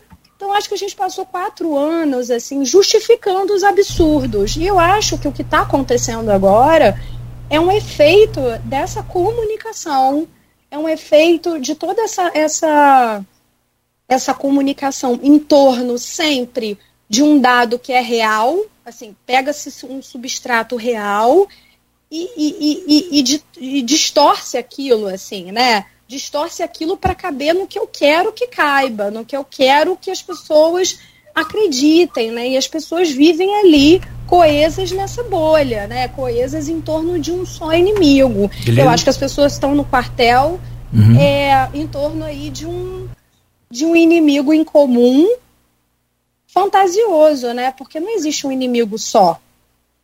A gente... Perfeito. Ótimo, beleza. Deixa eu te interromper, deixa eu só abrir aspas aqui, um, a virada aí da, do, do Irã, valeu o segundo gol? Da, da Irã, da, perdão, da, da Arábia, 2 a 1 um. Confirmado aí, Luiz? Estão discutindo ali no VAR o segundo. O segundo, é. Estou só aguardando o primeiro. Valeu, já houve um empate, agora a Arábia fez o segundo. Ah, mas a Argentina perdeu também dois gols no primeiro tempo. Perdeu não, teve dois gols por impedimento anulado. Ô Flávio, por favor, eu estou só tentando controlar o tempo aqui, por isso interrompo os senhores, perfeito? Quando der um ok aqui, eu agradeço aí, né, se vocês concluírem. Vamos lá, Flávio, por gentileza. Eu, eu, eu gostei muito da explicação que a Elisa deu. Realmente é, é, é, é o que eu estava pensando. Falar. A crença, quando ela vem de fora, ela pode ser mais forte do que a minha capacidade de criar minha própria crença. Ou se eu conseguir formatar alguma crença dentro de mim. É, voltando à questão de, de, de, de, de é, analisar isso biologicamente pela psiquiatria, como se algumas pessoas fossem enfermas e outro, outras não, ou se é, é, é a questão assim, da, da, da, da é, do estreitamento do, do, do, do, julgamento fosse uma patologia, eu acho, eu acho que não é. Eu, eu, eu tenho buscado, eu acho que para minha própria para minha própria sobrevivência é, algumas visões otimistas e eu como tenho alguns sofrimentos que a Elisa tem também que nós compartilhamos é, é, é, é eu, eu, preciso de, de, de uma coisa otimista não é que eu quero, eu preciso. Isso é, vital para mim, o otimismo. E eu ouvi uma entrevista é, da, da, Janja no, no, Fantástico, no domingo, há nove dias atrás, e, e ela, no final, ela fechou com uma chave de ouro para mim. Ela disse que acredita no, na centelha divina, mais ou menos isso, na centelha divina que existe em cada um. E que essa que essa luz, que essa, que essa esse Deus, né, aquela visão, né, o Deus que há em mim, saúde o Deus que há em você. Então esse Deus, né, esse, essa potência, né, essa potência do universo que existe em cada um, ela pode estar ofuscada. E ela acha que algumas ações é, afirmativas, né, podem assim, desanuviar essa, esse ofuscamento. É isso que eu quero acreditar. Que as pessoas, assim, se é possível que elas estejam num possível transe, numa, num estreitamento de consciência, vendo as coisas meio nebulosamente, ou, ou, ou, ou permitindo que essas crenças fortes possam é, é, domesticar suas próprias crenças, é, é, é se elas estão assim, eu não posso afirmar, eu quero acreditar que sim, porque eu gosto de muita gente que, tá, que, que não pensa como eu e que me odeia hoje. Eu não quero odiar ninguém. Na verdade, eu não posso odiar ninguém, porque se eu odeio alguém, esse ódio fica dentro de mim. Eu sinto que ele me faz mal. Então, eu não quero odiar ninguém, mas sinto que sou odiado. Então, é a essas pessoas, a quem eu gosto de emitir bons fluidos, é, eu gostaria de vê-las é, despertas desse encantamento. Se for um encantamento, acredito que a, a, a sintonia resultante das nossas opiniões estão na mesma linha, não é, Elis? Eu acredito. Sim, sim. Eu acho que tem uma identificação muito grande, né? Assim, um, um né, com essa coisa, porque é, né, a gente vê que o próprio Bolsonaro ele demorou, não sei, a Luísa deve saber isso, não sei quantas horas para se manifestar sobre eleição, né? Assim, o silêncio dele é isso, né? Assim, é, gente, a palavra, né? Assim, a palavra, eu acho que é isso que eu e Flávio concordamos muito. Falar não é qualquer coisa, falar é tudo. A palavra é tudo. Assim, Toda né? palavra é, é mato, é, ela, ela, ela, ela, ela define, ela define organização, organizações, ela define organizações de como a gente vai estar tá no mundo. É, é, dos, isso tem efeitos. Então, se você tem uma autoridade máxima do país é, é, no, no, sustentando um, uma narrativa golpista, né, colocando dúvidas é, né, no, no, sistema eleitoral, é, é, falando as coisas que o Bolsonaro fala. E aí, assim, eu não consigo, e isso aí é uma dificuldade minha também, assim, entender como é que isso pode ficar menor, sabe, Aloysio, assim, como é que isso pode não ser considerado como, como grande norteador do Bolsonaro, do, né, assim, porque quando ele diz assim que um negro pesa em arroba, quando ele diz é, é, né, que prefere ter um filho morto a um filho homossexual, quando ele diz que ter uma filha mulher é, é dá uma fraquejada, assim, né, é, colocando a mulher num lugar bem é, inferiorizado, isso não é qualquer coisa, isso é tudo, isso vira política pública, ou não vira, como a gente vem, são quatro anos, e, e eu acho interessante também, porque o, o, bolsonarismo, assim, né, ele vive do caos. Eu já escutei você falando isso muitas vezes, né? Assim, o caos alimenta, né? O caos mobiliza né? Porque não tem que se haver com o que realmente interessa. Quais são as políticas inclusivas hoje? Quais são as políticas de proteção às mulheres? Quais são as políticas de proteção ao meio ambiente? Quais são as políticas econômicas que fizeram a vida das pessoas melhorar, né? O que, que melhorou? Assim, então, assim, é, é, é, a, a, palavra, né? Quem trabalha com discurso, quem trabalha com a linguagem, quem, quem trabalha com a escuta, não tem como ignorar isso. Né? Assim, porque isso isso direciona, isso organiza, isso é o sujeito. O sujeito é a palavra, é o que ele diz, ele está ali no discurso. Ele não está numa instância espiritual, é, é, transcendental, ele está ali na, na palavra, né? E o que vem, assim, junto com essas palavras muito violentas, o que vem, a gente vem assistindo é uma supressão da palavra, né? E uma supressão da política, é uma substituição da política pela moral. Né? Então não tenho negociação, não tenho que entrar em acordo, eu não tenho que chamar o controle social, a população e discutir as políticas de saúde mental, as, as políticas é, para drogas, as políticas de segurança pública. Eu vou fazer o que eu bem acho, assim, aí eu vou atuar, né? Eu vou atuar, eu não vou, eu não vou colocar a palavra para circular, eu vou atuar.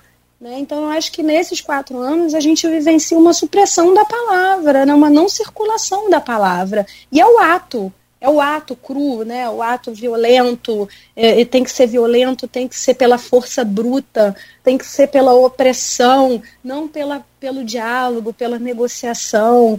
Né? E eu acho que as pessoas reproduzem isso. Né? As pessoas são, são, são estimuladas, são incitadas a lidar com isso nas suas casas nos Ótimo, seus ambientes Elias. de trabalho. Uhum.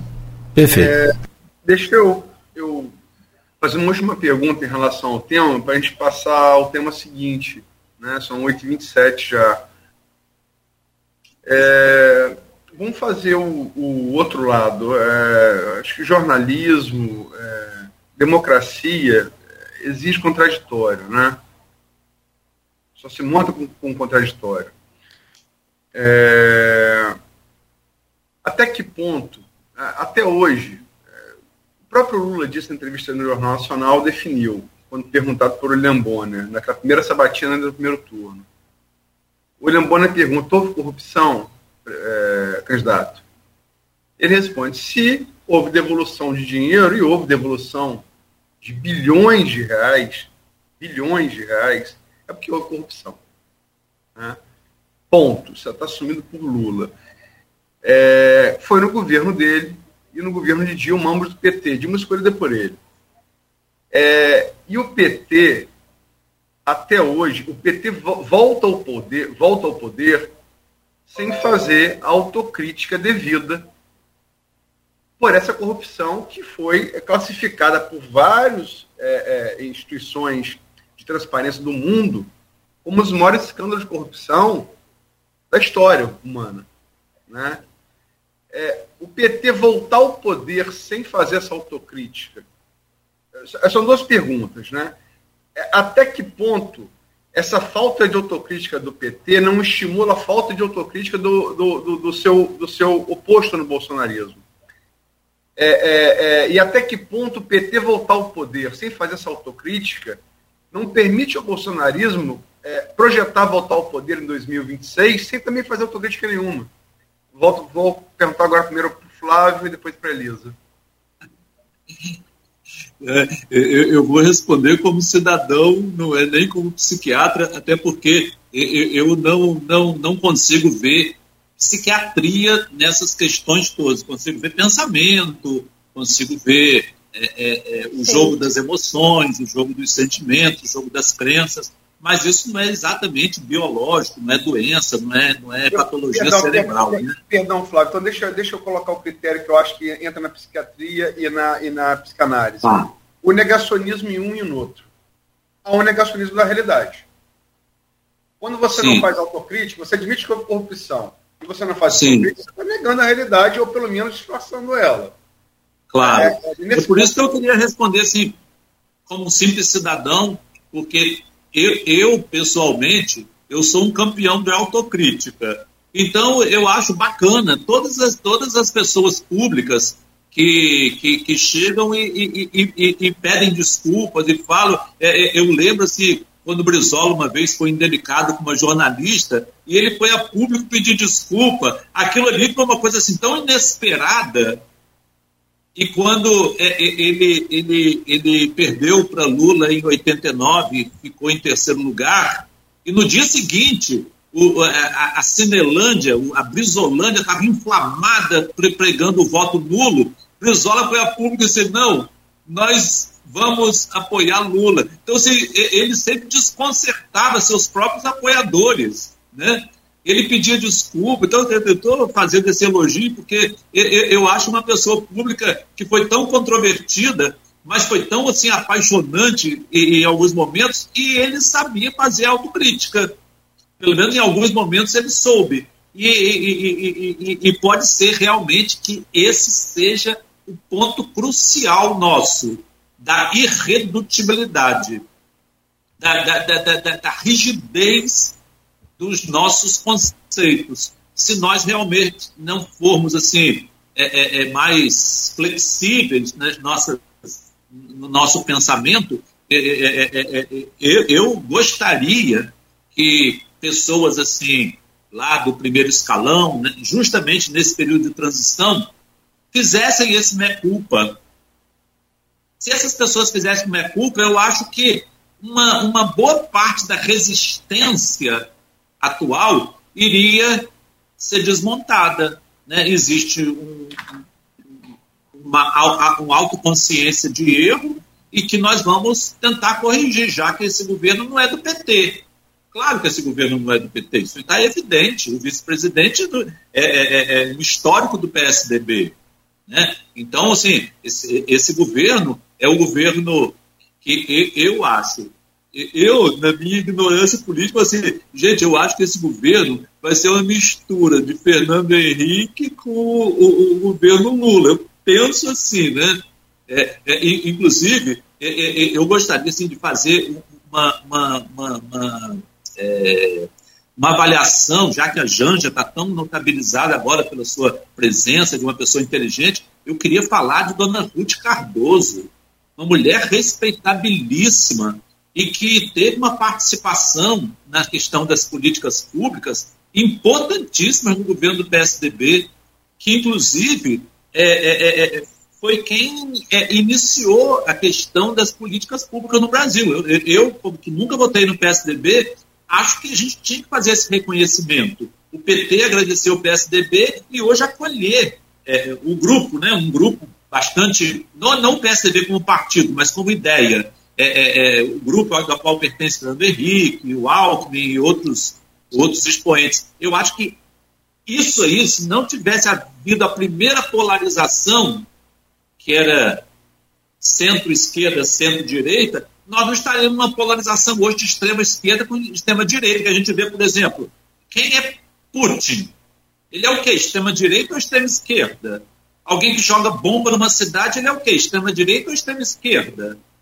Então, então ó, isso aí, os extremos, já diziam um matemático, que eu não lembro o nome, os extremos se tocam, as paralelas se encontram no infinito. Elisa? Oi. Então, você falou, né, Aloysio, entre é, como o negacionismo fica para um lado e para o outro lado, né? Assim, se o negacionismo, se, se, a falta de autocrítica é, do, do, grupo político que agora assume a presidência não estimula a falta de autocrítica também. Não seria, a gente poderia fazer um certo paralelo é, com a falta de autocrítica do espectro bolsonarista. Eu acho que você vai discordar de mim, porque eu já vi você falando algumas coisas diferentes sobre isso aqui. Mas, é, é, e aí, eu acho que não são fáceis da mesma moeda. Eu acho que não eu acho que não tem equivalência, porque a gente está falando nesse momento, e eu não sei porque é, esse período de 2014, 2013, e aí eu vou ser muito honesta, assim, eu não, não, é, não sei, precisaria muito estudar isso, muito me interessa, assim, né? Tem até um livro muito é, legal do Francisco Bosco, que é o Diálogo Possível, né? Que ele faz toda uma, é, é toda uma toda uma proposta assim de retomada do diálogo, de como isso pode ser feito, né? De como é desde as manifestações lá de 2013 que foram altamente reprimidas pelo governo Dilma, né? Isso foi muito é, eu acho que isso foi muito ruim, né? A minha irmã, em particular, minha irmã mais velha, que também é psicanalista, minha irmã é ativista, ela teve nessas manifestações, então eu tenho relatos, né? muito familiares e muito perto do que foi a repressão aquelas manifestações, porque a minha irmã estava nelas, ela participou de muitas de, muita das, dessas manifestações. É, mas eu acho que a gente não está falando do mesmo negacionismo. E aí eu acho que a gente pode dividir assim. É, eu acho que o negacionismo é assim, né? É, é que a gente está falando mais desse campo progressista, né? é, que, que, que, não faz autocrítica. Eu concordo com o Flávio, eu acho que se, se pudesse, assim, né? Quando, quando o Lula fala isso na entrevista do, do, do Jornal Nacional, ele ganha muitos pontos, inclusive, né? É porque é, dá, um, dá aquela sensação de que é isso, assim, vai negar até quando? Não, não dá, assim, não dá mais para negar, né? Não, não, isso não pode ser mais uma estratégia de, de enfrentamento e de conversa com as pessoas, né? Porque as pessoas sabem é, é, que houve, que, que, que há, né? Só que são dois pesos diferentes. Eu acho que o negacionismo do campo progressista é um negacionismo mais neurótico, no sentido de uma certa negação mais neurótica. Por exemplo, eu vou dar um exemplo para as pessoas que estão escutando a gente. Quando começou a pandemia, né, assim, que a gente estava ali naquele início, assim, a gente custava acreditar que aquilo ia ter aquela proporção. A gente custava acreditar que, que, eh, que, que aquilo ia durar até 2022 e que vai, já está voltando, que iam morrer 700 mil pessoas. É, assim, é, o psiquismo, é, ele não consegue dar conta de algo que é tão, é, que é tão surreal, assim, que é tão, que é tão real, né? E aí, por isso, tão difícil da gente poder dar conta, para a gente poder elaborar. Então, a gente né, a gente cria mecanismos. Tem um momento que a gente cria defesas. E eu acho que o negacionismo é, que eu estou falando, assim, a gente pode chamar de um negacionismo mais neurótico, é um negacionismo mais de defesa, assim, de uma certa defesa um pouco mais sintomática, assim, tipo assim, eu estou arrumando aqui um compromisso. A gente estava cansado de pandemia, a gente estava cansado, todo mundo quando tomou vacina quis sair, todo mundo quando tirou a máscara quis não usar mais máscara assim, é, é, é, uma. É, uma é, é, e aí algumas pessoas se encontraram sem máscara, algumas pessoas se encontraram sem se vacinar. É, num certo negacionismo que mais neurótico, numa coisa assim, não, eu sei que aqui tem um problema, mas eu vou arriscar, eu vou fazer, porque eu não estou aguentando mais, porque eu preciso respirar, porque não é possível a gente viver desse jeito, porque eu preciso do laço social. Enfim, o negacionismo mais do espectro bolsonarista, e eu vou falar assim, não é um espectro de direita, e eu acho que nisso a gente concorda, é um espectro de extrema direita. É um espectro fascista, neofascista, né? Então, me, me vem alguma coisa num campo muito mais delirante, Aloysio. Assim, eu, eu, eu não acho que todas as pessoas que estão lá sejam psicóticas, não. Nem que o Bolsonaro seja. Não acho, de forma alguma, ele não é. Ele não é maluco, não é. É, é mas é, é, tem uma certa assim. É, é, ele não é um maluco, ele não é um perverso, mas ele perverte as instituições. né? E ele, e ele cria isso, assim, é, é, é, no grupo, né? Assim, é, esse grupo que segue isso, assim, ao meu ver, tem um negacionismo que é um negacionismo psicótico, que é uma formação muito parecida com a estrutura do delírio, que não tem furo, não tem furo. Assim, não, não tem possibilidade de furar esse discurso, de dizer, não, mas para aí, é, teve orçamento secreto, teve 51 imóveis comprados com dinheiro vivo, é, teve cheque na, na, conta da primeira dama, né? É, teve corrupção no, no, no, Ministério da Educação, é, não teve educação, né? Assim, com argumentos, porque esses argumentos não furam esse negacionismo. Agora, é claro, assim, é, é, a gente fica muito em torno de um salvador, né? Assim, eu acho que tanto Lula quanto Bolsonaro é, ocupam muito no imaginário essa lógica do, do, do, pai protetor, né? Eu odeio quando falam é, né, do Lula, o pai tá on, assim, odeio, não gosto de me referir a isso, não gosto de me referir como pai, é, assim, é, porque é isso, a gente se desimplica, né? A gente se desimplica. e, e, e e eu acho que a gente tem uma demanda, Luísio, assim, né, enquanto sociedade, que é muito legítima. Assim, metade da população não votou no governo atual. Dessa metade da população, não é todo mundo negacionista psicótico delirante. Né? Não é todo mundo. A grande maioria não é. A grande maioria está insatisfeita com questões que eu também estou insatisfeita. Né? está insatisfeita com, com, com a inflação, está insatisfeita com a dificuldade de, de, de, de emprego, de, de, comida na mesa, de, de menos sufocamento, de é, desmonte total das políticas públicas do SUS, né? Isso é muito sério. Então, é, é, é, tá todo mundo querendo ser atendido, tá todo mundo querendo ter médico, dentista, agente comunitário. É, é, Elisa? Oi. Ah, se puder... terminando. Tá, tá, por gentileza. Que... Desculpa. Então eu acho Obrigado. que não são negacionismos da me... face da mesma moeda. Eu acho que são negacionismos diferentes. Né, assim, aí eu não estou falando também dos lulistas extremistas, né, que, que, que, que vivem no Alice no mundo das maravilhas, né, que foi tudo lindo. Não existe um passado glorioso, vamos combinar, né, não foi tudo lindo, não foi tudo perfeito, não está tudo acabado, né, mas eu acho que quando a gente põe uma certa expectativa e aí é, é, né, nessa retomada assim, é, de um governo de frente ampla encabeçado pelo PT, é nessa aposta que o Flávio está falando, assim, de um espectro mais amplo, de uma não centralidade nesse, nesse discurso é, é, petista raiz, assim, né, de negação, é numa possibilidade, inclusive, de abertura para outros espectros, né, é, de abertura para outras vozes, para é, outros pensamentos. Então, eu acho que a gente tem uma aposta, assim, existe uma demanda, existe uma doença aí social, né? existe uma insatisfação, um ressentimento que é muito grande, e a gente vai precisar dialogar com essas pessoas, a começar dentro de casa, dentro das nossas famílias, sabe? É, é, voltar, é, é eu gosto muito dessa frase, né, assim, de que é no laço social que a gente se cura, né? Como é na política que a gente vai ter um caminho, assim, na boa política, no sentido de é, da, da, conversa, dos acordos, da representatividade, que a gente pode ter uma, uma solução aí, um certo, é, uma certa amenidade dessa situação acirrada e violenta que a gente vive, eu acho que isso também nas relações interpessoais, né? A gente vai precisar recuar, a gente precisa escutar o que o outro tem para dizer.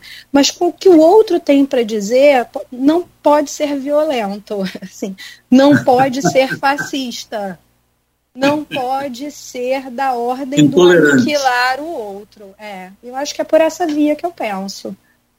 É, veja bem, só para estabelecer os pontos antes de passar para o próximo tema. É, a equiparação não é entre os movimentos políticos, é entre você negar um fato e negar o outro. Houve corrupção? Ah, houve, mas eu não assumi minha, minha, minha responsabilidade por ela. E aí você gera outro negacionismo. Você não gera, você justifica outro negacionismo. Né? Negar é negar, é o ato de negar. Eu nego a existência de uma é, realidade. A gente usa isso de, na vida, né, para muitas coisas, inclusive. Isso é um mecanismo que a gente usa. Uma realidade praticamente comprovada, eu nego. Se eu nego uma, o princípio, aí não é a graduação do que você nega, mas é o ato de negar em si. E há negacionismo de ambos os lados. Vou lembrar também, eu não estou fazendo é, é, é, equiparação, equiparação, que a violência enquanto é, instrumento político, é, o MST invadiu o Congresso Nacional. Um carro, inclusive. Vou lembrar que naquele discurso de, da BI de Lula, no, no impeachment, onde ele falou em convocar o exército do Stedley em, 2000, em 2015, militantes petistas convocados por Coaquá chutaram pessoas na rua em frente à ABI, tem foto, tem vídeo, e fizeram críticas ao PT. É isso que eu quero dizer. Eu, eu, eu não estou nivelando, eu, a, a, mas você acha, você mas, acha que você acha que essa violência de um grupo específico é, militante petista tem a abrangência que, que é, e aí eu acho que a abrangência faz toda, eu acho que a graduação faz toda a diferença, Luísio. É, vou discordar de novo de você. Eu acho que a graduação faz toda a diferença. É, é diferente quando você usa um recurso X para se aliviar de uma dor e quando você usa crack. Entendeu? Assim, é, eu acho que as graduações fazem muita diferença e elas, de, elas podem fazer um diagnóstico diferencial de que lugar você está. É, e, e né, eu, eu acho que é muito saudável que a gente possa fazer isso, né? Assim, eu não acho que o mal ele existe só no bolsonarismo, assim, tem um mal que precisa ser, eu não acho isso, acho que é tudo muito, eu acho que você traz essa complexidade, né, assim, quando você traz o, o, o, lado mais progressista, que, claro, é um lado que eu me identifico e onde eu me posiciono, é, eu acho que isso é muito saudável, né? Eu, eu particularmente, eu sou uma eu pessoa que... Me... Se me permite completar o raciocínio. É, uhum. Não é nem uma pergunta, é, é, é, uma, é um resumo para passar para outra pauta. É, violência existiu, existiu sim. Eu lembro, eu, tenho, eu, eu postei sobre isso, né, foto, tem vídeo. É, e eu acho o seguinte: a violência não deve ser critério em lado nenhum. Concordo. Uhum. É, instrumentalizar a violência como política. Claro. Como, como, teve no marxismo e teve no nazismo. Uhum. Há que se uhum. lembrar que o nazismo ganhou do marxismo no tiro, porrada e bomba nas ruas de Berlim. Foi na violência Sim. das SA contra os militantes comunistas. Foi, foi na troca de soco. Assim Concordamos. Isso é um fato histórico. Né? E eu acho que está errado um lado e está errado no outro. Né? E só para fazer outro, outro apontamento, é verdade que Alckmin é, era foi, foi vice de Lula, e Alckmin é um tocando de alta plumagem, foi governador quatro vezes de São Paulo. É, mas ele teve que sair do PSDB para o PSD para ser vice de Lula o governo de coalizão, a, a, a, frente democrática em torno de Lula só se monta no segundo turno.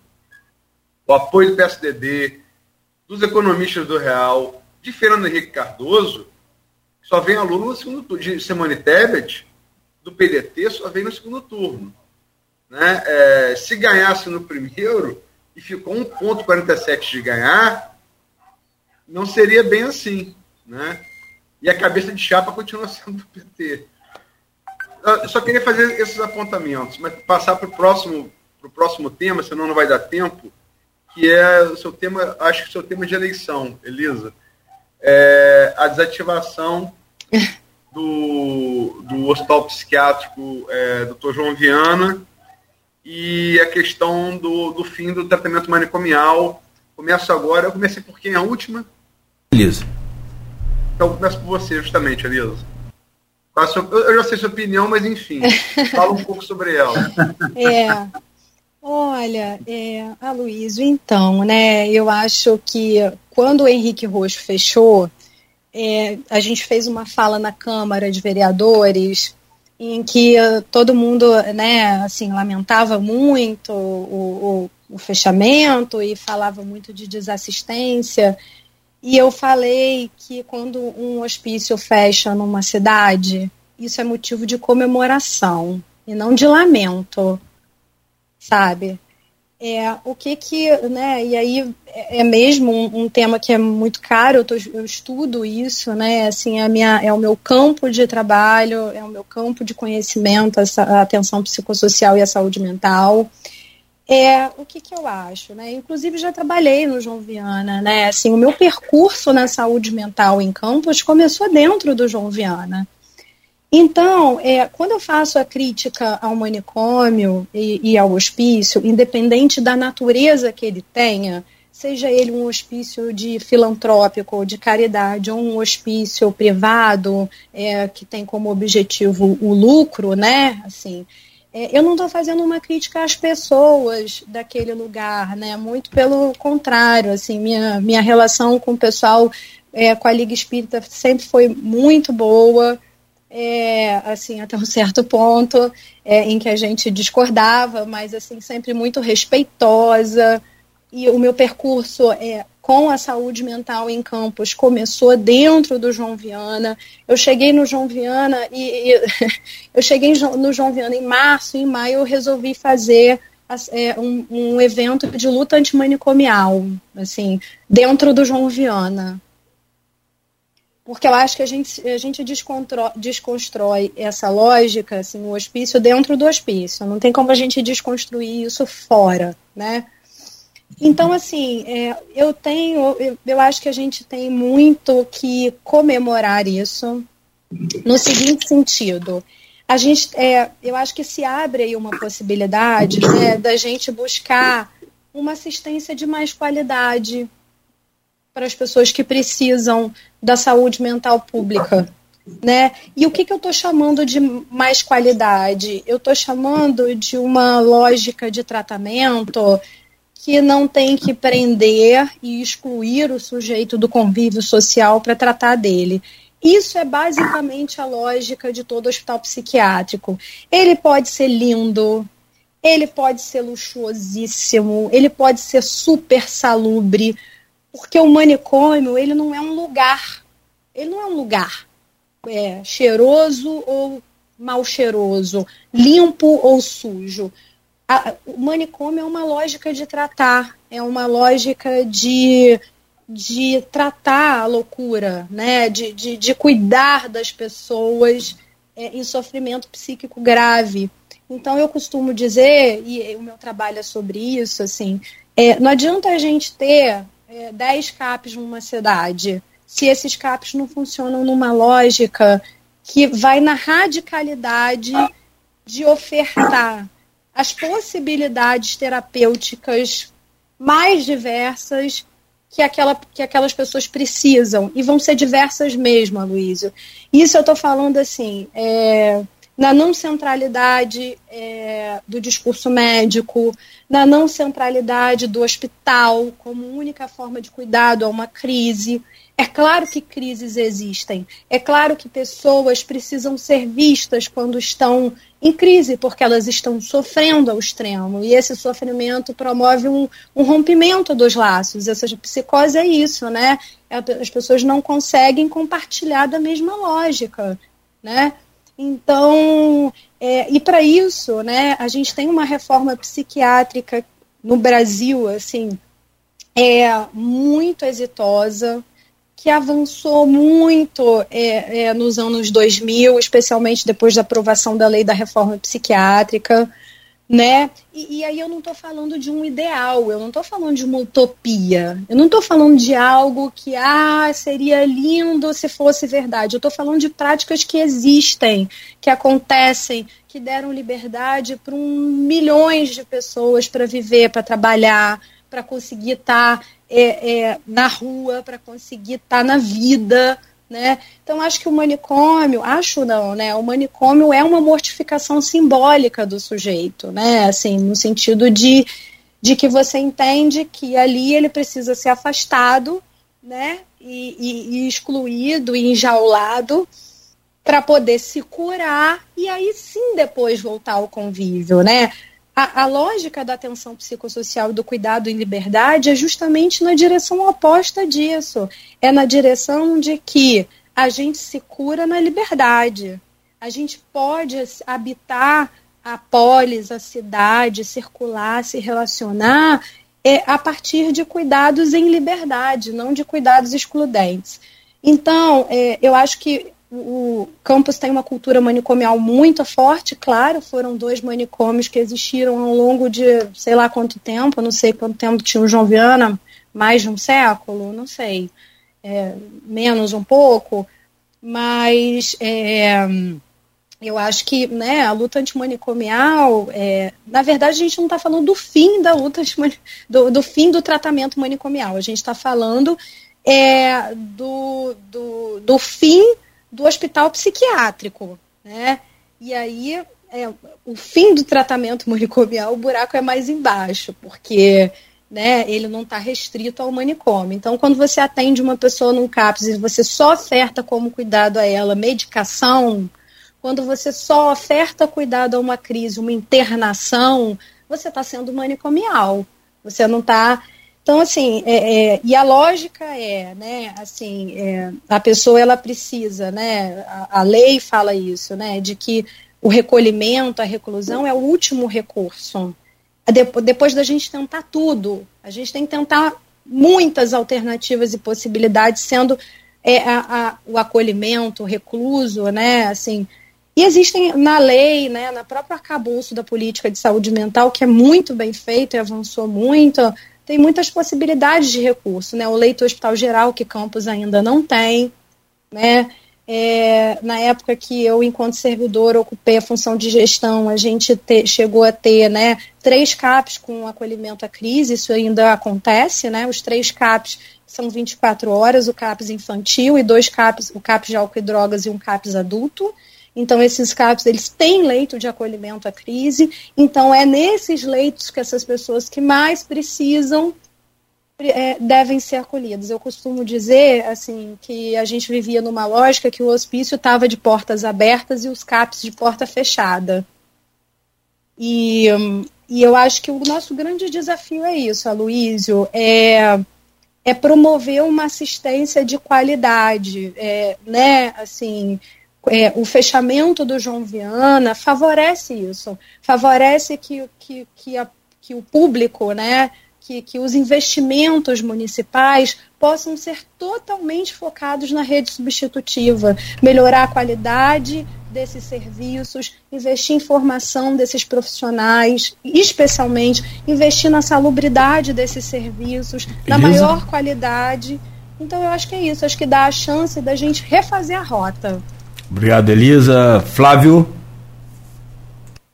Bacana, é bacana. É, é, é, eu, eu queria dizer que eu, na minha história de vida, eu, metade da minha, do meu caminho profissional foi como médico homeopata, não foi como médico psiquiatra, e a outra metade que tem sido como psiquiatra, eu nunca trabalhei em hospital. Então, é, essa visão mais humanista, né, é, é, é, eu acho que foi plantada dentro de mim antes de, de, de, de, eu ter estudado medicina. E quando eu estudei, é, é, quando eu fiz os cursos de psiquiatria de graduação lá na UFRJ, eu estudei assim numa, numa, dentro de um hospital psiquiátrico, que era o Instituto de Psiquiatria da UFRJ, lá na Praia Vermelha, que nós, os estudantes, sentávamos no, no, no, jardim cheio de galinha da Angola, andando de um lado para o outro, junto com os pacientes. E, e, e a, a, a, a, gente gostava muito de conversar com eles no, no, intervalo das aulas, que era muito bacana. Tinha uma, uma lanchonete chamada Cuca Legal, que todo mundo podia ir, os pacientes da gente, e era assim, uma interação muito boa. Então, eu, e os professores, né, inclusive um que era irmão do Francisco Portela, irmão do Petrônio Portela, nosso professor titular, uma pessoa um intelectual de uma, uma, capacidade assim, impressionante, as aulas deles eram aulas magistrais, então a gente assistia aquilo com uma vibração muito grande e, e, e, e era uma aula magistral sem pergunta, que ninguém ousava perguntar a ele, de, de tanta sabedoria que ele, ele falava. Enfim, eu quero dizer que eu tenho isso na minha formação. E o único problema que eu vejo atualmente é que, como eu sou médico atualmente da emergência psiquiátrica, é que ali está havendo assim uma casa cheia por conta de opções de tratamento de longo prazo. E o que, que eu chamo de tratamento de longo prazo? É, o, é o X do eixo, né? a abscissa ordenada, o X é o tempo. O Y né, é o tratamento. Que tratamento que vai ser? Se vai ser antidepressivo, se vai ser ansiolítico, se vai ser antipsicótico, se vai ser qual antipsicótico, qual dosagem. Então, isso tudo fica nesse eixo aqui. Lá o velho gráfico de, de, de, de, de é, é, é, cartesiano, né? E no I e no X é o tempo. Então, quando a gente demanda um tempo muito grande para essa pessoa é, é, perder é, a característica violenta, agressiva, que não é o padrão do psicótico, né? Eu gosto de deixar isso muito claro. O psicótico em si não tem nas características dele violência, tem delírios, tem alucinações, tem um pavor muito grande, uma percepção da realidade muito estranha, muito invasiva, mas não tem ali violência, agressividade. Em um número menor de casos tem, porque a pessoa agride para não ser agredida, até porque ela pode entender que os outros estão agredindo. Então, assim, em geral, o violento não é o psicótico, não é o doido, não é o louco. O violento é o perverso. Né? Mas a gente interpreta todo mundo como louco. Até por isso que eu não gosto dessa questão política de chamar as pessoas de loucas. Né? Fulano é louco. Não, não é louco. Porque o louco em si, ele é amedrontado ele não é maldoso, ele não é cruel, né? ele não é perverso. Né? É, é, é, é ele está com uma falha no julgamento da realidade. Então, eu acho bacana é, é, a, a, a, questão psicossocial. Eu venho de uma geração que eu fui aluno de Sérgio Arouca. Né? Sérgio Arouca introduziu no Brasil uma visão psicossocial, social da saúde. Saúde não é a questão só biológica, é a questão psicológica, é a questão do meio que é pesado sobre nós. Então, é, é, é, é essa visão de que melhora o homem, melhora a sociedade, é parcialmente verdadeiro, porque se melhora a sociedade, melhora o ser humano também. Então, acho que essa, é, é, essa, essa transversalidade das coisas, né, eu, eu acho bacana. E eu gosto muito. Eu fui um dos médicos que iniciou, né, eu e uma outra colega, que iniciamos o, o CAPES Romeu Casarça em 2009, e eu, era uma casa que eu me sentia muito à vontade. Infelizmente, por questões aí alheias a mim, eu não continuei lá. Mas era uma alegria para mim quando eu conseguia não institucional o paciente, institucionalizar o paciente e trazê-lo para o tratamento psicossocial. Eu acho isso muito bacana. A minha única preocupação é se nós temos tempo para tirar a pessoa quando tem um quadro de agressividade. Essa é a questão. Até porque eu já vivi isso dentro da minha casa. Muito bem, senhores. Olha, quero agradecê-los, começando com a nossa convidada Elisa Peralva muito obrigado, uma contribuição, acho que muito significativa nesta manhã, para a gente ampliar aqui os nossos conhecimentos, os ouvintes também ter um pouco mais de, de, de, de é, é, tema, né, de conteúdo para reflexão. Muito obrigado, Elisa. Muito obrigado mesmo pela sua participação, que você tenha aí um ótimo dia né? Nosso tempo já, já foi embora, senão a gente continuaria conversando mais aqui. Muito obrigado. Bom dia, Elisa. Bom dia, Cláudio. Bom, bom dia todo mundo que escutou até agora, que sobreviveu a esse debate. Espero que a gente tenha sido, como a Luísa pediu, né? Assim, não tanto técnico, não tanto usando, tentei ao máximo não usar tantos jargões aqui para que as pessoas pudessem escutar e alcançar o que a gente estava estava discutindo. Eu particularmente assim me sinto muito causada por, por é, por essa discussão política, assim, em pensar psicanálise política, pensar psicanálise cultura. Eu gosto muito de uma frase do Contado Carligares, que foi, é um psicanalista né, argentino que viveu muitos anos aqui no Brasil, que ele diz o psicanalista não é uma, não é uma pessoa que anda com as obras de Freud debaixo do braço. O psicanalista é um sujeito na cultura. Então, é testemunha gente... de Freud. a gente tem que sair mesmo do nosso quadrado e poder fazer a palavra circular, porque eu acho que esse é um caminho, né? Assim, as pessoas precisam falar e a gente precisa ter desejo de escutar, né? Então eu acho que isso pode ser um caminho saudável para os adoecimentos, né, para o sofrimento psíquico. Eu acho que muito do mal-estar que a gente vive hoje na política, nem todo mal-estar psíquico é um mal-estar social, assim, que é consequência de um mal-estar social, mas talvez o mal-estar social seja consequência de um mal-estar psíquico, né? A gente vê pessoas tão adoecidas ocupando funções tão importantes, né?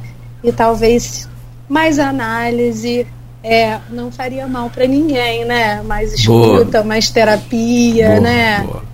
É isso. Eu quero agradecer muito a chance de estar aqui, de expor as coisas que eu penso, de falar das minhas, dos, das minhas posições, dos meus estudos, das minhas apostas. É, fiquei muito honrada com esse convite, com esse desafio que a Luísa me, me convocou aqui. E queria agradecer também ao debate com o Flávio, né, que foi é, a gente já se conhece aí do campo e, e dizer que eu estou disponível para quando vocês quiserem me chamar de novo. Muito bom. Ah, aliás, dá um outro programa essa questão de, da procura pela ajuda. Isso aí é um, é, né? Sim, Vem lá sim. do nosso passado, lá essa questão de é, é, é, é, preconceito, né? Porque se, se você vai ao psiquiatra ou psicanalista, você tá maluco, não é para ir, essa coisa toda. Ô Risonho Flávio, obrigado pela sua participação, que a sua alegria seja contagiante. Um bom dia, meu amigo, obrigado pela contribuição. Ok? Bom, meu caro Aloysio, fechamos por aqui então esse programa de hoje. De volta amanhã às sete e, pelo jeito, né, é, vai ter muita procura por psicanálise, psicanálise por psicólogo e por psiquiatra aí depois desse jogo da Argentina hoje, que a bola não entrou de jeito nenhum, parece que vai fechando agora 2 a 1 um para a Arábia Saudita. Luiz, bom dia e obrigado por hoje também. Essa aqui é Messi, né? Essa aqui é Messi. É, é, mas é, o, o, futebol, tem, o grande atrativo do futebol, quero crer, que ele é uma vida, né? não é um ato de justiça. É, não, é, tem muito do imponderável no futebol, assim como tem na vida. Né? Acho que esse é o grande atrativo do futebol. Eu quero agradecer demais a Elisa, ao Flávio, que já saiu. Obrigado, Elisa, pela, pela entrevista. Certamente é a primeira de, de outras, tem muitas assuntos para gente tratar aqui. Eu acho que o tema de tratamento é, de pessoas acometidas de, de, de doença é, psiquiátrica é, é, é, um tema que merece um ou mais programas, né, só para eles. Mas que momento que a gente vive realmente, é, a gente tenta buscar explicações, né? na ciência política, na antropologia, na sociologia, mas eu acho que chegou um ponto de, de distensão tal né, e, e coletiva que realmente as biomédicas, no caso a psicanálise e a psiquiatria, é, é, é, ainda que não seja a área de vocês, mas está é, ultrapassando uhum. o limite, eu acho uhum. que é, uhum. Então agradeço demais a você e ao Flávio por isso e ótimo ótimo dia aí, um dia vamos, vamos, vamos hoje tomamos café com o Messi, vamos, vamos lanchar com o Lewandowski hoje na, na Copa do Mundo da, do Catar. Obrigado, Elisa. Tá, até mais, gente. Obrigada. Valeu, valeu, Elisa. Obrigado, Aloysio. Até daqui a pouco, às 10, com o boletim da Copa e Amanhã às sete com mais um Folha no Ar também. Amanhã eu queria ter, eh, desculpe, eu queria te anunciar, é, amanhã Nélia Artires, infectologista, para falar da, da, da volta da necessidade de uso de máscaras é, é, nas escolas. Tem causado muita, muita polêmica no Brasil, contestação, enfim. Vamos tentar abordar isso de uma maneira técnica e racional com um especialista da área. Quem manje muito, com quem é professor. Muito bem, muito bom. Bom, então amanhã de volta. E amanhã, quarta-feira, tem jornal Folha da Manhã nas bancas também, tem o um impresso, ok? Então vamos à luta. Folha no ar de volta amanhã às sete da manhã.